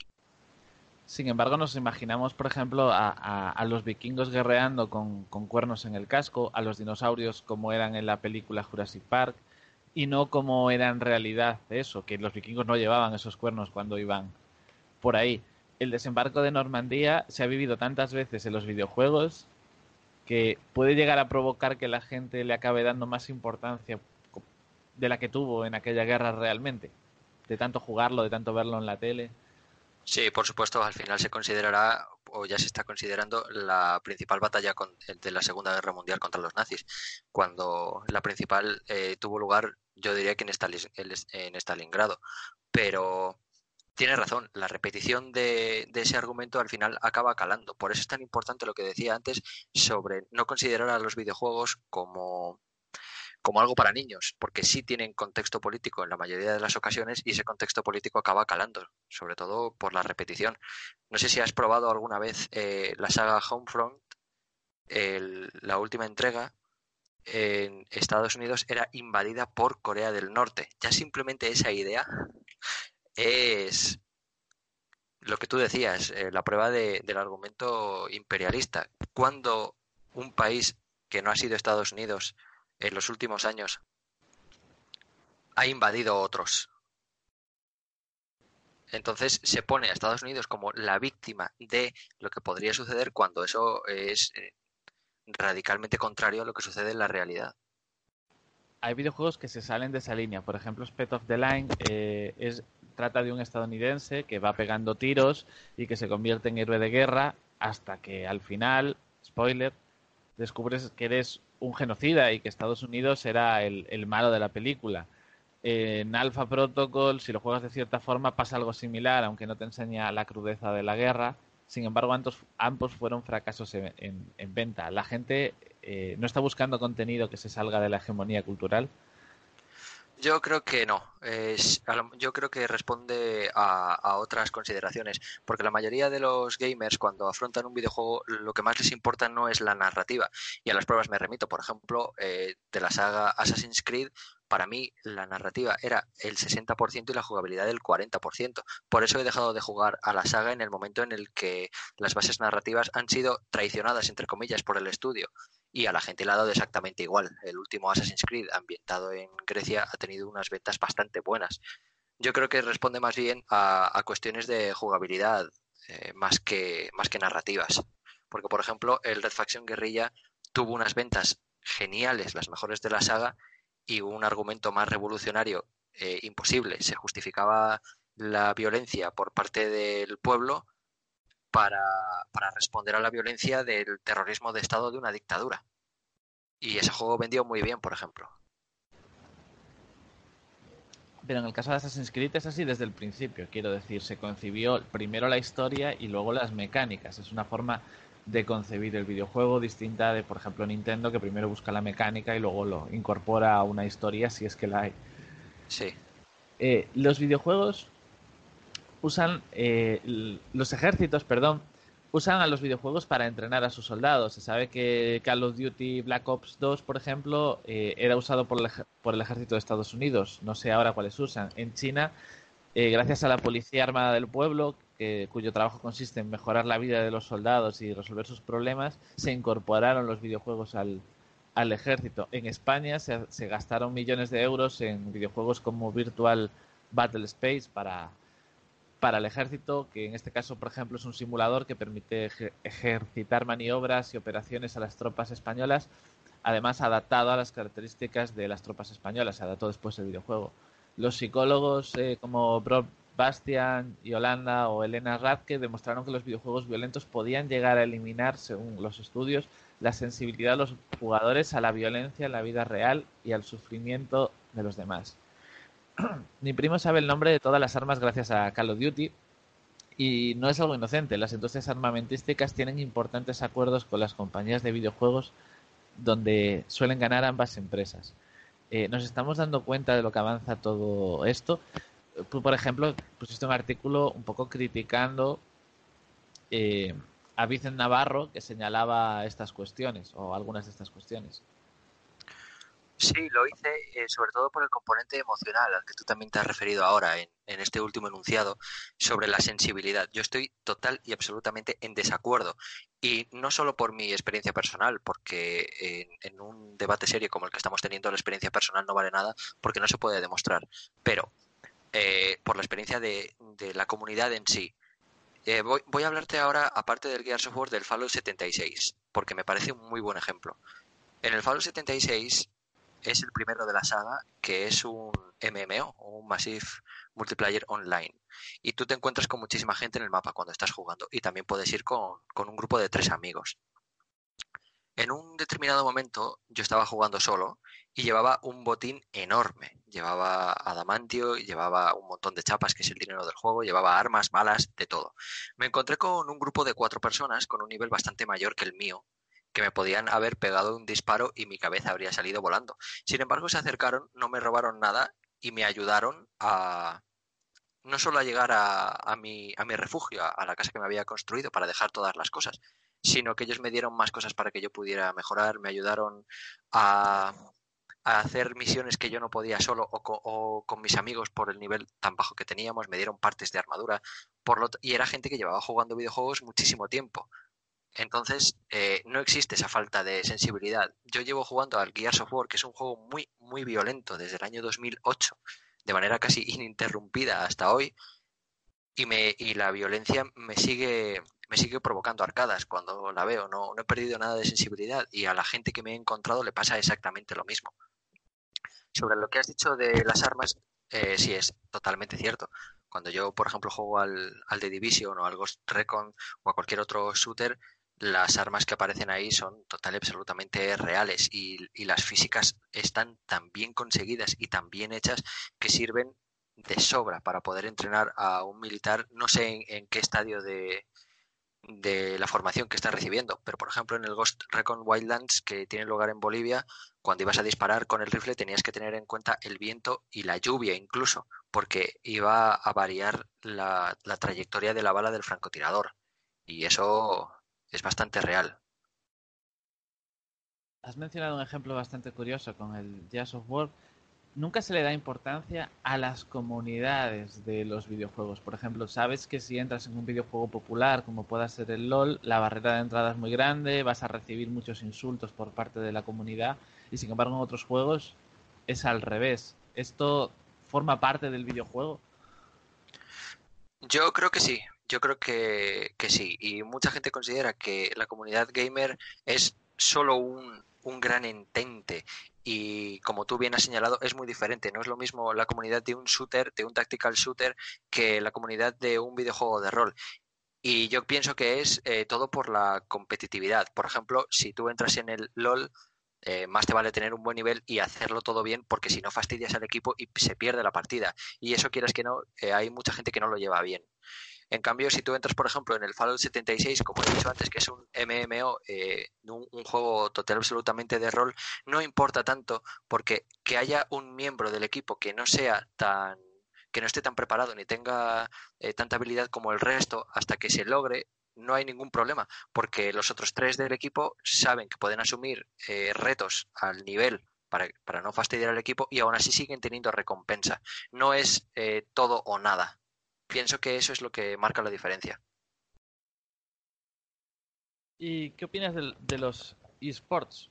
Quiero decir, eh, se está convirtiendo los videojuegos en, un entorno multijugador cada vez más competitivo. Eh, yo soy fan de los esports, pero al mismo tiempo eh, reconozco que hay muchas críticas de que cada vez se busca más la competición eh, hasta puntos más extremos y menos la, diversión, el, ir esperando por un compañero, como, como pones de ejemplo. Claro, porque los eSports al final se están convirtiendo en una máquina de hacer dinero y la máquina de hacer dinero lo que te pide es eh, competencia, rapidez, inmediatez.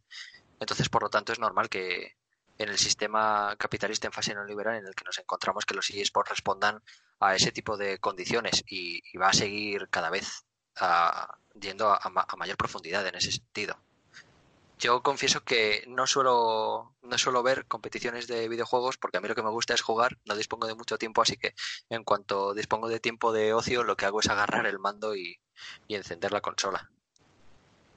Recientemente, no sé si conoces la polémica en los esports, Blizzard expulsó a un jugador de, por posicionarse dentro del plató de competición políticamente en concreto, él se mostró a favor de las protestas de Hong Kong y aunque en otras ocasiones no pasaba nada, en esta ocasión los medios de comunicación se volcaron en el caso y de hecho la compañía acabó retirándose para atrás. ¿Alguna opinión de, esto? Porque poco a poco los esports cogen más fuerza, pero no hay un entorno, o sea, son las propias compañías las que organizan los, los grandes eventos. Esto eh, yo creo que casa perfectamente con lo que habíamos estado hablando antes, al principio de, de este tema, sobre que las empresas no quieren eh, que se hable nada del tema político porque divide muchísimo a la comunidad y por lo tanto divide los beneficios y acaba restando. Pienso que responde, que responde a esta situación lo que ha hecho Blizzard con este jugador. Por estoy cayendo en la en la trampa de preguntar siempre cosas en, en negativo de los videojuegos. Voy a poner un caso a la inversa. Eh, Bully, de los creadores de GTA, te ponía en la piel de un escolar que sufría bullying y aprendías a defenderte. Sin embargo, toda la prensa lo machacó, se propuso la censura porque no conocían el, el, videojuego. Solo conocían de oídas y pensaban que era un videojuego negativo. A veces los ejemplos negativos se enturbian o esconden la visión más positiva de los videojuegos. Y hay múltiples videojuegos que se, se utilizan para enseñar, incluso en la escuela. Eh, me gustaría acabar preguntándote por la censura, porque se habla a veces de censura, en el, en, de censurar cosas desde la, política, precisamente. ¿Cómo regularías eso? ¿Cómo, ¿Cómo, lo ves cuando salen este tipo de polémicas de censurar un videojuego? Yo no haría más regulación que la que ya está. Me parece suficiente. La clasificación por edades que hay está muy bien medida y te dice exactamente qué tiene cada videojuego. Por ejemplo, si eh, no pueden jugarlo mayores de 16 años, te especifica que es porque hay violencia y drogas. O si o referencias a drogas o uso de drogas. Si es para mayores de 18, puede ser por violencia, uso de drogas, juego, eh, palabras malsonantes. Yo pienso que eso ya está bastante bien. Y también pienso que la censura responde a, una ignorancia total de un videojuego precisamente por lo que te comentaba antes eh, sobre la percepción que se tiene de ellos, de legada de los años 80 y 90, que es para niños, pero se algo de violencia y no se molesta nunca nada en, en ver qué hay dentro de ese videojuego, cuál es el contenido te lo, dije antes con el Tom Clancy's Ghost Recon Wildlands que se celebraba, se tenía lugar en Bolivia y el gobierno de Bolivia protestó y no quería que se hiciera allí. Ahora, la pregunta es ¿por qué? ¿O tenía sentido? Y mi respuesta es es que no, porque en ese videojuego aparecía, por ejemplo, la huipala, la, la bandera de siete colores de, del movimiento indígena boliviano, que es símbolo de Bolivia desde que, desde que la constitución impulsada por el movimiento de Evo Morales lo dispuso así eh, en la jurisprudencia del país y esa bandera aparece en ese videojuego como algo total y absolutamente positivo, como la unidad de los que luchan contra el narcotráfico y las injusticias. Por ejemplo, ese videojuego también los propios soldados que manejas, los Ghost, eh, justificaban que hubiera cultivos de coca y ellos mismos decían que no tenía nada que ver con la cocaína, que es un argumento fundamental de Evo Morales, no solo cuando era líder cocalero, sino también estando en el gobierno. Entonces, yo creo que si Evo Morales o el gobierno de, Bolivia hubiera probado ese videojuego, no hubieran dicho nunca que había que censurarlo, porque les, les reivindicaba muchísimo más a ellos que, que a sus enemigos, por poner un ejemplo. ¿Y no crees que hay videojuegos eh, por ejemplo, el caso de China. China tiene, hablábamos en el podcast pasado de que China eh, tiene una, una, cultura diferente, una visión del mundo diferente y prohíbe la publicación de, de, videojuegos. Casi no se publican de fuera, hay mucha regulación y al final acaban saliendo muchos de forma pirata, pero que cambian simplemente al ejército de los Estados Unidos, por ejemplo, por el ejército de China. Le cambian los nombres y lo adaptan un poco a, a su país. Sí, eh, yo pienso que la censura nunca es buena porque es lo que también estaba diciendo antes, que hay que saber separar la realidad de la, de la ficción y tratar a los videojuegos pues eh, como, como se debería. Y de todas formas, a videojuegos eh, que hemos dicho que imponen un, un sesgo cultural en favor del, del, imperialismo y del capitalismo, aún así tampoco habría que censurarlos. No tiene sentido, lo único que estás haciendo es darles más impacto mediático y que la gente todavía quiera jugarlos más, pienso yo. Entonces no, no considero que la censura sea apropiada para, para los videojuegos. Te voy a poner la respuesta fácil. En, en, Bioshock, una de las decisiones es si cultivas de forma cruel a una niña pequeña, matándola, o si eres bueno con ella. Pero si eres bueno con ella, vas a tener una recompensa peor. En Fable puede ser el malo de la película. En el GTA puedes hacer el mal. En videojuegos de decisiones, como Mass Effect, puede ser algo malo. Eh, si haces el mal en el videojuego, ¿eres malo en la realidad?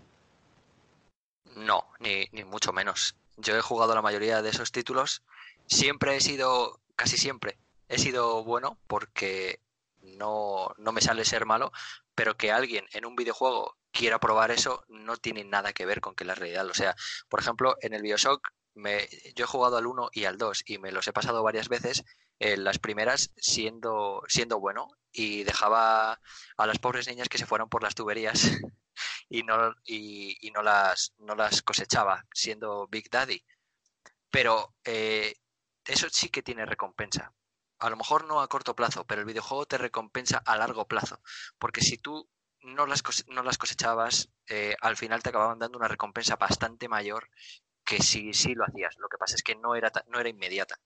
En el, en el Fallout New Vegas, que desarrolló Obsidian, eh, para mí uno de los mejores estudios de RPG del mundo, que ahora es exclusivo de Microsoft, también te daban esas, esas opciones éticas o morales y podías apoyar a una facción u otra. Ese juego me lo pasé varias veces y en una de ellas fui eh, todo lo cabrón posible y apoyé a la facción a, la facción romana de César. Y la verdad es que confieso que me lo pasé bastante bien y, eso no me hizo cambiar nada de lo que hacía fuera de, de la consola. Y el Mass Effect he jugado solo al Andrómeda, el último, y es verdad, había un montón de decisiones morales que se podían tomar, decisiones éticas, y en ese videojuego volví a mi volví por mis foros y, lo hice todo todo bien. Pero no creo que alguien que escoja el, mal camino en un videojuego vaya a escoger el mal camino, porque todos sabemos, o al menos casi todos sabemos, separar la, la realidad de la ficción. Al menos los que jugamos y tenemos la edad necesaria, según lo que pone la carátula del juego, la clasificación por edades. yo he jugado, por ejemplo, a Civilization y cuando lo jugué, eh, en ningún caso vi una visión política. Sin embargo, después analizándolo en frío, eh, lo tiene. En el videojuego se basa en controlar una civilización y la historia gira en torno a dónde está la frontera y el objetivo del juego es conseguir que una sola nación conquiste el mundo o que una sola cultura domine el mundo en un mundo multicultural esto no es en sí mismo una visión política, es decir, el propósito del juego no es en sí mismo una ideología. Sí, por supuesto que lo es, como, como en otros muchos. Voy a ponerte otro ejemplo. En, Sin City, eh, la mayoría de videojuegos donde manejas la economía, y este no es una excepción, siguen la curva de la FER. Un modelo conservador que dice que si subes los impuestos pues es malo y bajarlos puede incluso llegar a hacer que recaudes más dinero cuando controlas una, ciudad, como es este caso. Esta teoría, por ejemplo, busca argumentar que los ricos pues deberían pagar impuestos más bajos. Cualquier modelo que eligieran para ese videojuego o para otros va a tener consecuencias ideológicas. No puede esto influir en, a, la larga en quien ha jugado esos videojuegos en su forma de pensar sobre economía, por ejemplo. Es muy interesante que pongas esa cuestión y yo te voy a poner un ejemplo que rompe el argumento que has dicho y es la saga Trópico. No sé si la has probado, es también de gestión y es una saga muy, muy, muy política porque puedes hacer lo que puede hacer un, ejecutivo a día de hoy. Y en ese videojuego puedes subir los impuestos y no está criminalizado y se puede hacer. Y de hecho las arcas se llenan y puedes eh, conseguir una, una mayor redistribución de la riqueza. Pero sí que es cierto que la mayoría de los juegos de gestión sucede eso que comentas y, responde. En ese videojuego eres un dictador. Solo si quieres. O sea, en ese, en ese videojuego tú te llamas eh, el presidente y puedes ser un dictador si te da la gana. Si quieres, puedes quitar las elecciones y no presentarte, pero entonces tendrás que hacer frente a, rebeliones del pueblo y de algunas facciones. Puedes poner eh, un cauce democrático como son las elecciones periódicas, cada cuatro años, y puedes respetar el resultado o puedes hacer fraude. El juego te da libertad para lo que, para lo que quieras. Puedes poner institutos y hacerlos públicos, puedes poner sanidad pública o puedes privatizar los recursos estratégicos para que otra potencia diferente venga y se lleve el dinero. Puedes hacer lo que tú quieras, no tienes por qué ser un, un dictador. Sin embargo, a la hora de promocionar el juego desde fuera parece que sin decirlo te están poniendo a Fidel Castro de ejemplo y que su isla es una dictadura. Yo siempre lo he visto así, la publicidad de ese videojuego, por ejemplo. Sí, eso es el marketing, pero como te decía antes, no podemos quedarnos siempre en, un teaser trailer de 30 segundos y en un trailer de 2 minutos. Hay que probar el juego para saber que, para saber qué es. yo soy admirador de Fidel Castro y de la Revolución Cubana y he disfrutado muchísimo con ese juego y de hecho conseguí el logro paraíso socialista que solo, solo lo puedes conseguir aplicando el, socialismo que es lo que consigue una felicidad popular mayor al 80%, por ejemplo. Si tú eh, juegas eh, en ese, eh, creo que ese era el Trópico 4, ahora van por el 6. Si tú juegas desde un punto de vista capitalista y haces caso a las facciones capitalistas religiosas y no a los comunistas y ecologistas, nunca vas a conseguir una felicidad superior del 50% por mucho que te esfuerces. Solo si aplicas eh, la ideología socialista o comunista lo vas a conseguir en ese videojuego. Hay miles de videojuegos y es difícil saberlo con seguridad, pero creo que Cyberpunk 2077, que todavía no ha salido y que en principio parece que va a ser un gran superventas, creo que es el primero donde puedes escoger por separado tu tipo de cuerpo y tu género. Hasta hace no mucho ser gay o, incluso mujer en los videojuegos parecía más difícil que encontrarse un dragón o un elfo. Eh, ¿No refleja eso también el pensamiento de quien lo crea? Es decir, si los videojuegos avanzan, no significa que pueden seguir avanzando, incluso sin darte cuenta estás metiendo ideología en, o una visión del mundo en el juego, aunque no pretendas que lo tenga. Sí, desde luego, desde luego. Yo pienso que también eh, tiene mucho que ver la comunidad de jugadores que en su mayoría pienso que es progresista y van empujando en ese sentido. Yo, por ejemplo, estuve jugando hace bastantes años a, una de mis sagas favoritas, la última entrega del Dragon Age, Inquisition, y allí tuve relaciones eh, heterosexuales, homosexuales y bisexuales. En el The Technomancer, otro videojuego muy bueno de rol, eh, también tuve relaciones heterosexuales e incluso se puede tener interespecies, como en el Mass Effect Andromeda, que también las tuve, interespecies y homosexuales. Ya ha habido muchísimos videojuegos que te permiten eso, pero de Cyberpunk, eh, Cyberpunk 2077, videojuego al que le tengo muchísimas ganas como fan de CD Projekt Red, sobre todo con el de Witcher 3, que me, me enamoró ese videojuego, me llevó al paraíso. Ya lo podíamos tomar antes. Por ejemplo, en el, en el For Honor de Ubisoft podías escoger el género. En el Fallout 4 también puedes escoger el género y en el Fallout 3 y en otros muchos videojuegos puedes escoger desde el principio ser un hombre o ser una mujer. También tuvo hubo muchos problemas en un principio con el For Honor, no solo por el género, sino también por la etnia, porque te, te dejaba escoger la, la etnia de, de, tu carácter, del personaje. Y eso provocó un, un, escándalo en el sentido de que mucha gente decía que cómo ibas a escoger una vikinga negra si los vikingos eran hombres y blancos. Y Ubisoft tuvo que enfrentarse a esa polémica, por ejemplo. Porque también los cambios y los avances cuestan mucho siempre. Lo que quería decir era que, que es el primero, creo, que en donde puedes escoger ser una mujer atrapada en el cuerpo de un hombre al que le gustan otros hombres, por ejemplo. Ah, ok, entonces sí, toda la razón. Eso sí es la primera vez. Voy a acabar con, con, una anécdota que me ha pasado en un videojuego y te voy a pedir una también a ti, de que te cambiara a lo mejor la visión del mundo, que te hiciera pensar o que fuera curiosa o relacionada con lo que estamos hablando. Eh, en Animal Crossing, el bueno de Tom Nook un personaje del, videojuego, estás en un es miembro de un pueblecito a donde, donde empiezas, de bonitos colores, plagado de bonitos animalitos que se comportan como personas. Todo es muy, muy bonito, pero el, bueno del capitalista Tom Nook consigue que siempre le debas dinero y sea imposible librarte de esa deuda. Yo vivía estresado por pagarle y no disfrutaba nada.